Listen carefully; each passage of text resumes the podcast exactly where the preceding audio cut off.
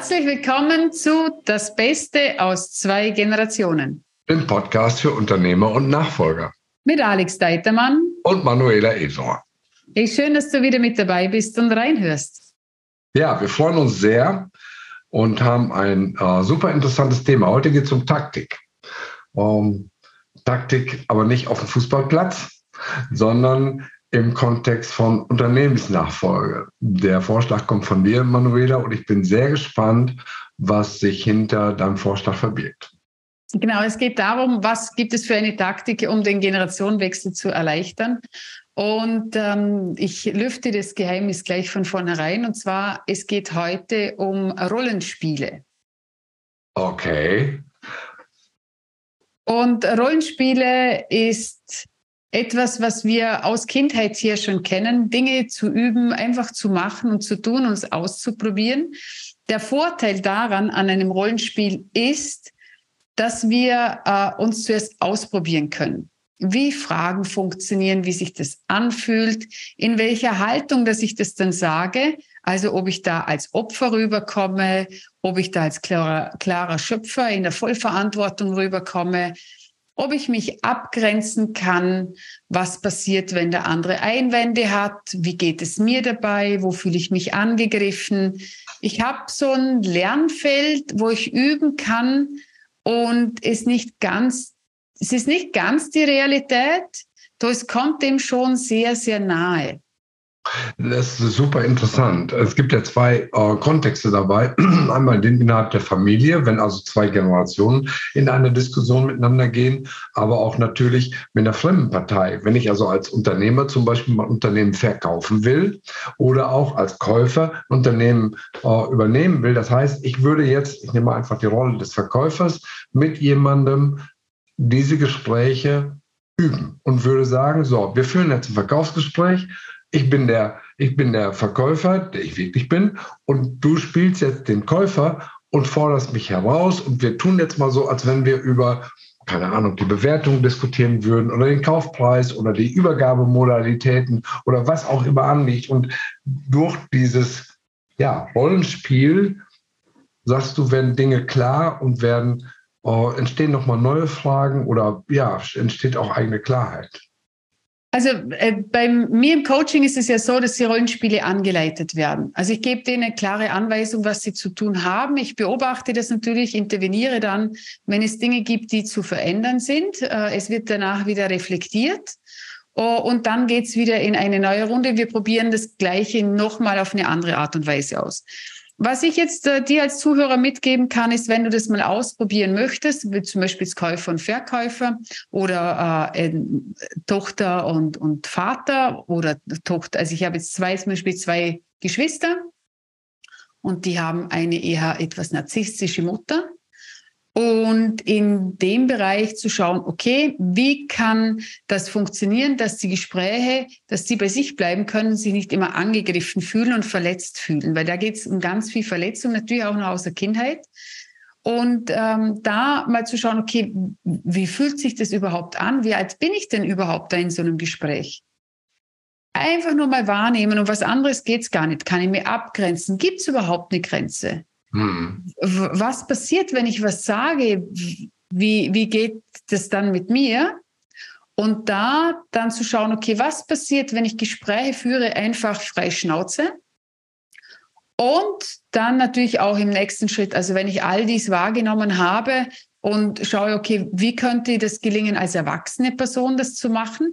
Und das eben da bei mir im Coaching, dass die, die Nachfolge die genauen Tools an die Hand bekommen, wie es ihnen gelingt, wirklich als kraftvolle Erwachsene die Gespräche zu führen und mit Verletzungen auch lernen umzugehen, dass sie nicht mehr als Angriff äh, wahrgenommen werden, wo sie sich verteidigen müssen, sondern dass sie die Dinge, die gesagt werden, wahrnehmen, ohne diesen, also ohne diese Verletzung ständig zu spüren und sich dann selbst noch darauf zu verletzen und vor allem sich in Frage zu stellen, ob sie schon wieder die Falschen sind, hm. weil sie sich so falsch fühlen. Äh, hm. Dieses Thema, ich bin nicht gut genug zum Vorschein kommt. Ja. Und dort äh, dann zu schauen, was ist der Unterschied, wenn ich ein Skript schreibe. dass ich mich auf das Gespräch vorbereite und unterschiedliche Versionen durchspiele, mich am Ende für eine entscheide und die so ausarbeite, als wenn das Gespräch schon stattfinden würde. Genau. Denn wenn ich das mache, also den Unterschied auch erkenne, und das ist egal, ob es jetzt Gespräche sind äh, zwischen in, Inhaber und Nachfolge, intern oder externer, äh, Familie oder Nicht-Familie, das ist wenn ich im Verkauf reingehe und wenn ich jetzt als Verkäuferin spreche aus der Rolle der Verkäuferin, weil ich verkaufe ja auch meine Coachings, äh, braucht es immer ein Skript. Wenn ich frei Schnauze das mache, kann ich es A nicht verbessern, weil ich weiß nicht, was ich abändern soll. Ich habe ja schon wieder den, den Faden verloren, um was es überhaupt geht. Ich weiß gar nicht, was ich überhaupt möchte. Wenn ich jetzt zum Beispiel sage, hey, im ersten Gespräch möchte ich einfach nur mal dass wir ein Gespräch führen, dass wir überhaupt mal am Tisch sitzen. Und das ist äh, mein, mein äh, Commitment, was ich eingehe, wenn ich das erreicht habe. Dann beim zweiten Gespräch geht es darum, dass wir die ersten Schritte vielleicht besprechen. Aber es geht nicht darum, dass schon alles gelöst ist. Wenn ich das erwarte, dann schraub, lege ich die Latte so dermaßen hoch, was extrem schwierig ist, dann das Ziel zu erreichen. Und dann ist es an sich. Enttäuschung, Enttäuschung geben als Ergebnis, ja. Ja, und da, das, ich weiß dann nicht, was ich wirklich erwarte von dem Gespräch, wo ich hin möchte. Und dann passiert halt ganz oft Enttäuschung. Und ähm, darum ist es wichtig, das äh, zu üben. Also ich ja. kann es jedem empfehlen, wenn er die Möglichkeit hat, das mit jemandem zu üben. Für mich ist es natürlich, ich, ich liebe diese Rollenspiele mit meinen Kunden zu machen, äh, egal ob online oder live. Es hat beides eine extrem gute Qualität. Und für ähm, jeden, der das schon mal ausprobiert hat, also wenn ich jetzt schaue, Alex, du und ich, wir waren äh, zwei Tage auf dem Verkaufstraining, da ging es nur um Rollenspiele. Üben, üben, üben, üben, üben. Und umso mehr wir üben, äh, umso mehr äh, sind wir dann sattelfest. Und natürlich geht es irgendwann darum, das auch in die Realität rauszubringen, also nicht nur zu üben, sondern dann zu sagen, okay, ich übe jetzt und jetzt ist der Schritt, jetzt mache ich es. Jetzt gehe ich in die, ins Gespräch rein und dann zu schauen, also kein, äh, kein Meister ist vom Himmel gefallen, sich sukzessive zu verbessern und zu merken, boah, da fällt mir die Fähigkeit, ruhig zu bleiben. Es, es fällt ja. mir die Fähigkeit, Fragen zu stellen. Es fällt mir die Fähigkeit, mich abzugrenzen. Dann lernst. Es gibt ja einen Bereich, in dem das überhaupt nicht in Frage gestellt wird. Das ist der Bereich Sport. Egal, ob es um Tennis geht, ob es um Fußball geht, ob es um Reiten geht. Um, wir können jede Sportart nehmen. Mhm. Jeder jedem ist klar, dass ein Sportler auf einem gewissen Niveau viel üben und trainieren muss und auch gemacht hat, um in dieser Sportart gut zu sein. Keiner denkt, jetzt haben wir gerade Wimbledon äh, laufen, also für die, die jetzt die Episode hören, das wird dann schon zwei oder drei Wochen her sein, weil wir im Moment ein bisschen äh, ähm, einen Puffer aufbauen wegen der Urlaubszeit. Keiner erwartet, dass jemand Wimbledon spielt, ohne vorher trainiert zu haben. Das wäre undenkbar. Dann käme ja nie käme da jemand hin und auch entsprechende Coaches und Trainer hat und Lehrer hat, Tennislehrer, um auf diesem Niveau spielen zu können. In Unternehmen ist das oft anders. Da denkt man, ja, als Unternehmer, das kann man ja. Das ist ja von Natur geboren oder, oder, oder als Talent angeboren. Das ist natürlich völliger Unsinn. Auch ein ordentlich geführtes Gespräch will geübt sein. Ein gutes Verkaufsgespräch fällt nicht vom Himmel. Das jeder Verkäufer weiß das. Und meine Erfahrung ist, die Guten trifft man immer wieder auf den Seminaren. Und die, die es eigentlich brauchen würden, die trifft man nie auf den Seminaren. Das ist leider so. Schlechten Verkäufer machen keine Verkaufstrainings, aber es sind die Guten, die man da wiederfindet. Und das ist in, in äh, Situationen, eben wenn es um solche Themen wie Übergabe geht, auch so.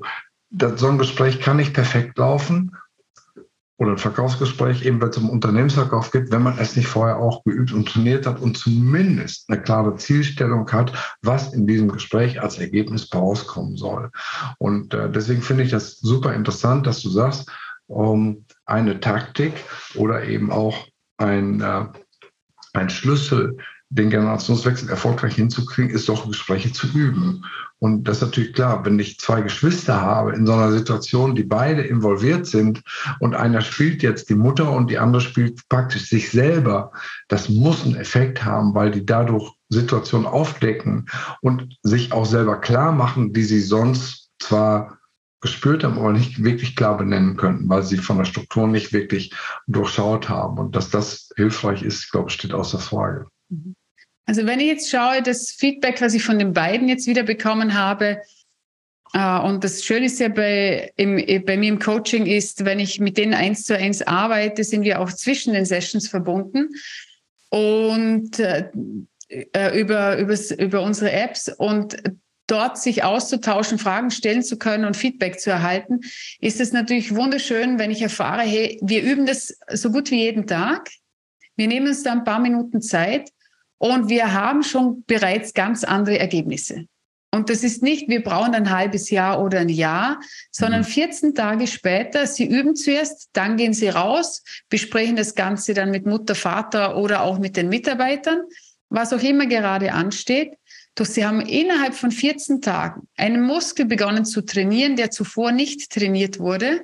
Und das gibt ihnen jetzt schon so andere Ergebnisse, dass, ich, dass, dass für mich, also wenn, wenn äh, Nachfolger sich wirklich einlassen, kann ich wirklich sagen, die, das, was die investieren an, an Zeit und auch an, an, an Geld, sich sofort wieder auszahlt. Also das, das kommt sofort wieder zurück, wenn die wirklich die Schritte tun, die, also wie im Tennis, ist egal wo, wenn die, die Coaches das machen, was der Coach sagt, dann sind die Ergebnisse wirklich sowas von schön zu beobachten. Und es geht, das Geld ist das Monetäre, in dem wir es messen können. Doch primär geht es darum auch um das Gefühl. Ja. Was für ein Gefühl habe ich? Und das ist am Ende das Ziel. Das, das, das Geld ist das Ergebnis von dem Gefühl, was es mir zeigt. Und das, das Gefühl auf positiver Seite. Das Geld führt auch wieder zu einem Gefühl. Am Ende ist es das Gefühl, das zählt, nicht das bedruckte Papier, wo irgendein Betrag draufsteht. Oder von mir ist auch ein, ein Bildschirm, wo die, wo die Zahl dann äh, schwarz auf weiß eingeblendet wird. Am Ende, wie du sagst, ist das Gefühl, es geht nicht um höher, weiter, schneller, besser, äh, und das Geld ist das, also umso, her, umso mehr ich mein Bewusstsein steigere, umso mehr ich meine Gefühle steigere in positive Gefühle, umso mehr werde ich das, wird sich das auf meinem Konto widerspiegeln. Davon bin ich fix überzeugt und das ist das, was ich in meinem eigenen Leben und im Leben von vielen Kunden beobachten kann, dass es zur Realität wird. Ja, üben hilft. Üben hilft, ja. Also such dir einen Partner, Uh, geh liebevoll mit dir um. Am Anfang fühlt es sich vielleicht etwas strange an. Wir sind wir nicht gewohnt. Doch wenn du Kinder hast, uh, beobachte die Kinder. Hast du keine Kinder, geh auf den Spielplatz, beobachte die. Die spielen den ganzen Tag nur Rollenspiele. Für die ist es ganz automatisch, dass sie das machen. Und das ist echt schön. Also für mich, es gibt nichts Schöneres, als zu Hause irgendetwas zu tun und den Kindern beim Spielen zuzuhören und äh, wie sie das machen und dort wieder mehr Kreativität für sich selbst entfalten zu lassen, ohne zu bewerten, einfach mal reinzugehen und es auszuprobieren. Ein schönes Stichwort. Ich erinnere mich gerade an einen Spruch, den ich letzte Woche gehört habe.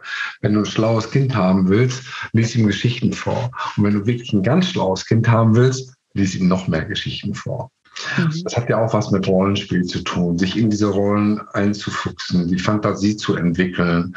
Um, was passiert jetzt da gerade? Wie kann ich darauf reagieren, auf eine völlig unvorhergesehene Situation und auch ja in eine ganz andere Identität einzutauchen? Das ist ja das mit dem Rollenspiel, dass ich einfach in eine Identität eintauche und sie mir zu eigen mache und eben so tue, als wenn ich jetzt in dieser neuen Rolle wäre. Und das, das löst ganz viel an Kreativität aus und auch an Ergebnissen, die man so am Schreibtisch mit Nachdenken wahrscheinlich nicht erzeugt. Mhm. Und hast du, Alex, noch für die Inhaber einen Tipp bezüglich Rollenspiele? Ja, das Gleiche. Auch da ist es so, dass ein Verkaufsprozess oder ein Übergabeprozess hoch emotional ist. Und äh, ja, das hört sich jetzt vielleicht an wie, wie äh, Theaterspielen, aber es ist tatsächlich so, dass ich im Moment ein ähm, Auftraggeber habe, der mich äh, gebeten hat, ihn in einem Prozess zu unterstützen, das Unternehmen zu verkaufen, nachdem beide Töchter entschieden haben, nicht ins Unternehmen zu gehen, weder operativ noch als Gesellschafterin. Und er hat erkannt, wie wichtig es ist, diesen Prozess emotional stark zu gestalten und in Anführungsstrichen auch durchzustehen, weil er schon erwartet, dass auch da emotionale Herausforderungen auf ihn zukommen in Verhandlungssituationen und er mich deshalb, genau deshalb gebeten hat, ihn zu unterstützen, damit er auf Deutsch gesagt immer auch, ja, mit äh, geschwellter Brust und starkem Rückgrat in diese Gespräche geht. Und das bedeutet entsprechend, äh, sich vorzubereiten, äh, zu üben, das durchzudeklinieren und nicht irgendwelche Überraschungen zu erleben, weil man nicht vorbereitet ist. Also auch da.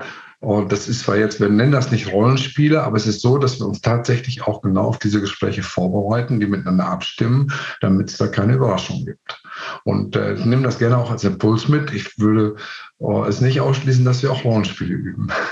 Mhm. Ja, probier es aus. Also ich kann es dir nur empfehlen, um zu sehen, was mit den Menschen passiert, wie sie sich verändern, wenn sie eine andere Haltung einnehmen, in einer anderen Energie, aus der Liebe heraus, die Angst weg ist. Und dann kommen natürlich andere Ergebnisse, weil Energie folgt der Aufmerksamkeit. Diese Energie, was ich habe, ist mit dem Gedanken geknüpft. Die Schwingung gebe ich nach außen und das sind die geistigen Gesetze, da können wir tun und machen, was wir wollen. Diese Ergebnisse bekommen wir dann. Umso höher unsere Schwingung ist, umso höherwertiger unsere Gedanken sind, umso besser sind die Ergebnisse, die wir erzielen. Und das ist ein Experiment, wo es sich lohnt, zuerst im sicheren Rahmen einmal zu machen, um dann nach außen zu gehen und zu schauen, okay, was passiert dann in der wirklichen Welt und wieder zurückzukommen und zu wissen. Und darum ist es für mich unumgänglich, einen Mentor an der Seite zu haben, um zurückzukommen und zu sagen, hey, das ist echt scheiße gelaufen. Ich habe mich vollkommen fertig gemacht. Ich habe mich so schlecht gefühlt. Okay, und wieder neuer Anlauf. Und dann wieder zurückzukommen und zu sagen, hey, das hat wirklich super funktioniert. Und die eine Stellschraube möchte ich jetzt auch noch verändern. Und ja. dann wieder rauszugehen und wieder zurückzukommen. Um immer wieder äh, zu schauen, okay, wer kann mir wo, wie helfen, mich unterstützen um da die Ergebnisse zu bekommen, die ich wirklich haben möchte und aufzuhören, die Ergebnisse in mein Leben zu holen, die ich nicht mehr haben möchte. Ja, und das ist wirklich dieses Beispiel mit dem Sport, mit dem Hochleistungssport, für mich das Einleuchtendste, dass niemand auf die Idee käme, dass jemand Wimbledon spielt, um, ohne einen entsprechenden Tennislehrer oder, oder Trainer an seiner Seite zu haben, weil es ist eben so, wenn ich in der Flasche sitze kann ich das Etikett nicht lesen. Wenn ich von draußen drauf gucke, sehe ich die Situation völlig anders. Ich analysiere die auch anders und diese beiden Blicke lassen sich eben aus der Sicht des Spielers nicht vereinen. Ich brauche diesen Partner, der von außen drauf guckt, der mir Feedback gibt, wenn ich auf dem Platz stehe und der Spieler bin. Ohne dieses Feedback habe ich einfach eine sehr eingeschränkte Sicht. Und äh, das ist ein riesen Vorteil, den du beschreibst. Und auch eben, wir leben alle mit Niederlagen mit Rückschlägen, mit sogenannten Fehlern, wo wir glauben, oh, das hätte besser laufen müssen, wir hätten es vorher besser machen müssen. Oft ist so, dass sich eben Fehler im Nachhinein als sehr fruchtbar ausstellen, weil sie eben Lerninhalt beinhalten, den man nicht bekommen hätte, wenn alles glatt durchgelaufen wäre. Also da sage ich auch mal Vorsicht, Vorsicht. Ähm, was als Fehler beurteilt wird, kann auch in Wirklichkeit Gold sein, stellt sich manchmal erst raus, wenn man mal ähm, mit einem kleinen Zeitverzug im Rückspiegel drauf guckt. Aber es ist immer so, dass es von zwei Leuten, die beteiligt sind, unterschiedlich bewertet wird und am Ende die guten Dinge von dem gesehen werden, der jetzt gerade nicht emotional betroffen ist. Und das ist dann der Tennislehrer, der sagt, hey, mach dir nichts draus. Den einen Satz haben wir jetzt verloren, aber das heißt nicht, dass wir das Spiel verloren haben.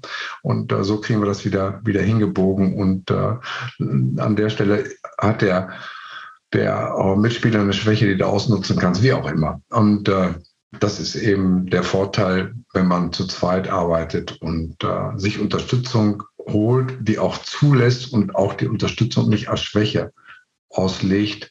So also nach dem Motto, ein guter Unternehmer muss alles können, wie der einsame Kapitän auf der Brücke. Das ist Quatsch. Kein Leistungssportler käme auf die Idee, ohne Trainer zu arbeiten. Und äh, deswegen auch mein Appell, holt euch Unterstützung von Leuten, die euch wirklich da Dinge aufzeigen können, die ihr selber gar nicht sehen könnt. Mhm. Ja, und ich wünsche dir ganz viel Freude beim Rollenspiel Wenn dich das genauer interessiert, dann buch gerne ein Klarheitsgespräch bei mir, um dort tiefer einzusteigen, zu schauen, wo kann ich dich dabei unterstützen. Und ähm, ja, ich freue mich, wenn du was für dich mitnehmen konntest aus diesem Podcast. Und wir hören und sehen uns nächste Woche wieder. Auch von meiner Seite herzlichen Dank und auf ein Wiedersehen und Wiederhören in der kommenden Woche. Servus. Tschüss.